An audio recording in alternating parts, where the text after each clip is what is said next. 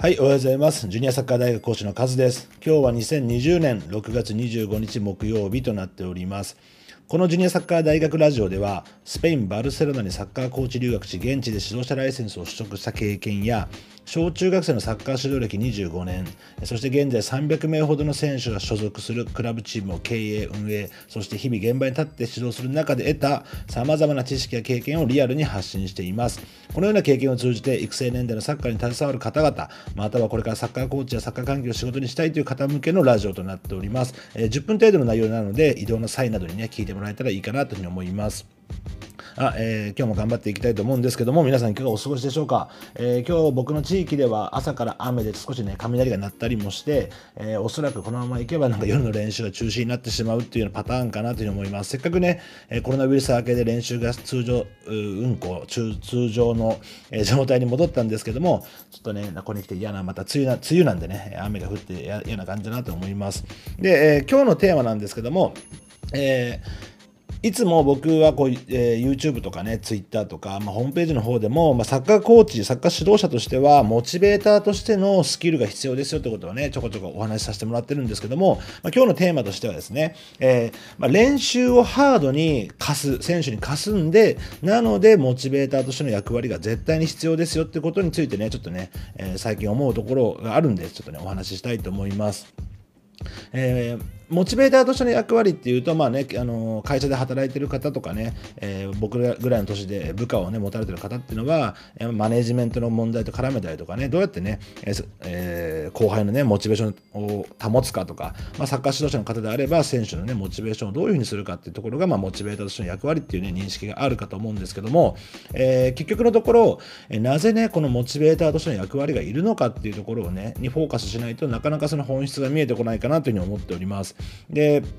僕自身のね、まあ、指導方法というか、まあ、選手に対してのアプローチなんですけども、僕は今年ね、アンダー11のファーストチームとアンダー9、小学3年生ですね、を担当するんですけども、えー、今シーズンが始まったばかりで、まずね、ここを一番ね、えー、ポイントにしております。で、どういうことかというと、基本的には、え練習っていうのは僕は結構ハードにね、貸すんですね。だから練習が終わったっていうのは選手結構疲労してますし、あ、疲れたっていう表情をね、しております。で、なぜ練習をね、ハードに貸すのかというと、まあ、もちろんね、このうちのクラブのコンセプトでもありますし、僕が担当している育成コースっていうのはね、えー、将来サッカー選手になりたいとか、え、まあ、要は、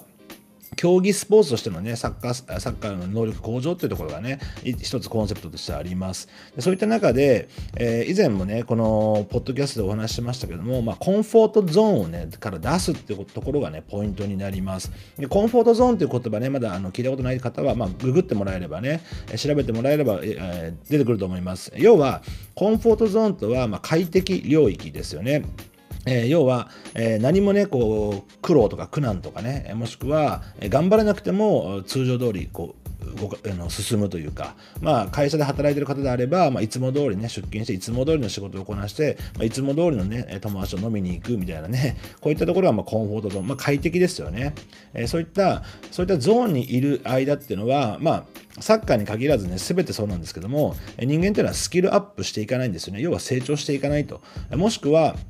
コンフォートゾーンにとどまることで、え能力自体がね、すでに持っているスキル自体がね、少しずつ劣化していくいくっていうね、まあ、そういったこう学術的な、えー、お話とかもあります。で、えー、子供たちのサッカーのスキルアップにとってはね、必ずこのコンフォートゾーンから出すっていうのがね、まあ、上手くなる、スキルアップするための、まあ、一番重要なポイントなんですね。要は、子供たちが、えー、今できることをやるというよりも、今できることにプラス難易度があるもの、少し頑張んないとできないこと、えー、結構頑張んないとできないことっていうのは、子供にとっては苦痛を伴いますよね。えー、僕ら大人もそうです。えー、例えば右利きの人が、えー、ご飯を食べるときに右手で箸を持ちますよね。それを左手で食べるようにしようとときに、こうなんかうまくね、左の指先をコントロールできない箸をうまく持ってないときにこうイライラっとしますよね。まああれと、まあ、簡単に言うとそんなような状態で、え、今、え、右手で、右手でね、ご飯を食べるのはみんな快適に、え、できます。でも、左手で挑戦しようとすると、どうしても、ね、そこにね、集中しないといけないですし、何か意識しないといけない。うまくいかないことを分析しないといけない。えー、どうやったらうまくいくのかってチャレンジしないといけない。それがね、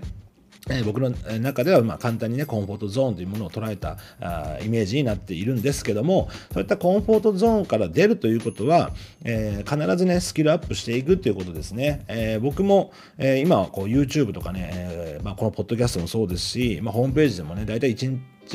まあ、3000字とかね4000字ぐらいのこう記事を書いたりするんですけどもこの文章を書くっていうのも、まあ、僕もあまり好きではないんですけどもこうやって自分自身にねそれを課してやるっていうのは自分自身のコンフォートゾーンを出てスキルアップしたいっていうことなんですね。ではそういったコンフォートゾーンを出て、えー、何かに取り組む時っていうのはスキルアップを図る時っていうのは必ずね、えー、まあ、もちろん達成した時の喜びもありますしえ何らかのね苦痛だったりとかそういったものは伴いますよね。ということはジュニア年代のサッカーにおいてもやはり子どもたちをね、まあ、スキルアップさせるそれは人間教育の面でもそうですしサッカーのね専門性の面でもそうなんですけどもスキルアップさせようとする時には必ず選手っていうのはねちょっと大変な思いをしないといけません。でこれって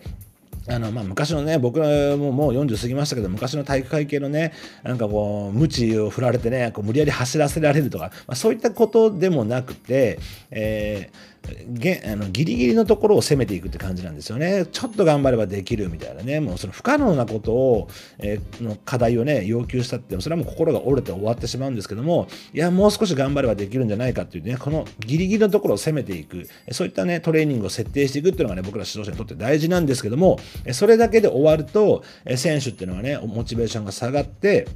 えー、バーンアウトしたりとかね、あ小学生の年代だったら、まあ、サッカー面白くないやつってやこうやめてしまう子もいるんですよね。そうならないために、そうならないためにも、コーチとしてはね、えー、モチベーターとしてのね、役割がとてもとても重要なスキルなんですよってことはね、今日は僕は強く訴えたいなと思っております。えー、どういうことかというと、選手にハードな練習を課すとか、まあ、ハードに要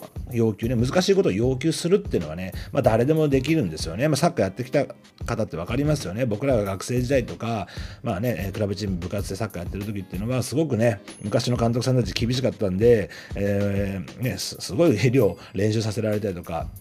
えー、なんだ、えー、ハードなね、まあ、トレーニングだったり、まあ、試合もね、もう1日4本とか もうわけのわからんぐらいやってましたけども、その時に、えー、監督、まあ、コーチがね、どういっどのように選手にね、働きかけて、選手のそのやる気をね、モチベーションを維持するかっていうところが大事なんです。ハードに練習を課すことは悪いことではないですし、さっき言ったみたいにスキルアップには絶対必要な条件なんですよね。でも、えー、まあ、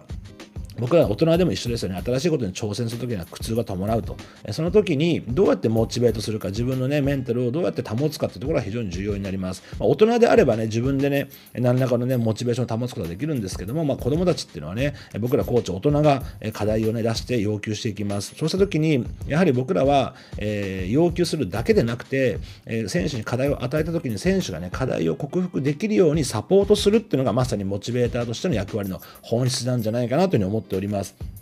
で、えー、選手がね、やっぱり、えー、うまくいかない時にはね励ましてあげることも、えー、あるでしょうし、えー、あまりね集中できてないとかもしくはねこうある程度って適当にやってるみたいな時にはね、まあ、叱ることも必要です。そういった意味でやっぱり選手を気持ちをね鼓舞して、え持ち上げてあげたりとかもしくはね鋭くしあの指摘してあげたりとか、えもしくはねこれができればこういうふうになるよっていうようなねこうイメージをつけさせてあげたりとかもしくはね達成した時にはね一緒に喜んでね、えよくやった後ね、えこれをコーチはねこう待ってたんだみたいなのが分かんないですけどね言い方はね、えー、そういったサポートする力がないと結局のところ横柄なコーチになってしまって選手にねこう偉そうにいろいろ指示は出すけども選手のモチベーション下がってもそれをね上げることができない。結果、ひいてはね、広い目で考えると、まあ、日本全体の育成の問題にもね、つながってきます。えー、どうしてもね、こういった問題を扱う時っていうのは、僕の印象、もう僕も25年やってますけども、あのー、すごく日本のサッカー界ってね、極端に触れますよね。えー、スペインで戦術が大事だったらもう戦術すべてみたいなね。例えば、ボトムアップが大事だったらもうボトムアップ理論こそ正しいみたいなね。そういった大きく振るんではなくて、本質的なことををね、しっかりと考えていかないといけません。えー、そのコンフォートゾーンを出るっていう話も、やはりね、過度に選手に、まあ、罵声を浴びせてね、厳しくやって鍛えるみたいなね、そういった指導者がたくさんいるから、その反発として、えー、いやそうじゃなくて子供の時はね、自由に楽しくさせようみたいな、また極端なね、話が出てくるんですね。僕はそういった極端になる思考っていうのは、まあ気持ちはわかりますけども、あんまりね、まあ選手にとっては意味のないものかなっていうの思います。選手の状態って違いますよね。えボトムアップが必要なチームだったりとか、トップダウンが必要なチーム、その時期であったりとか、それっていうのは、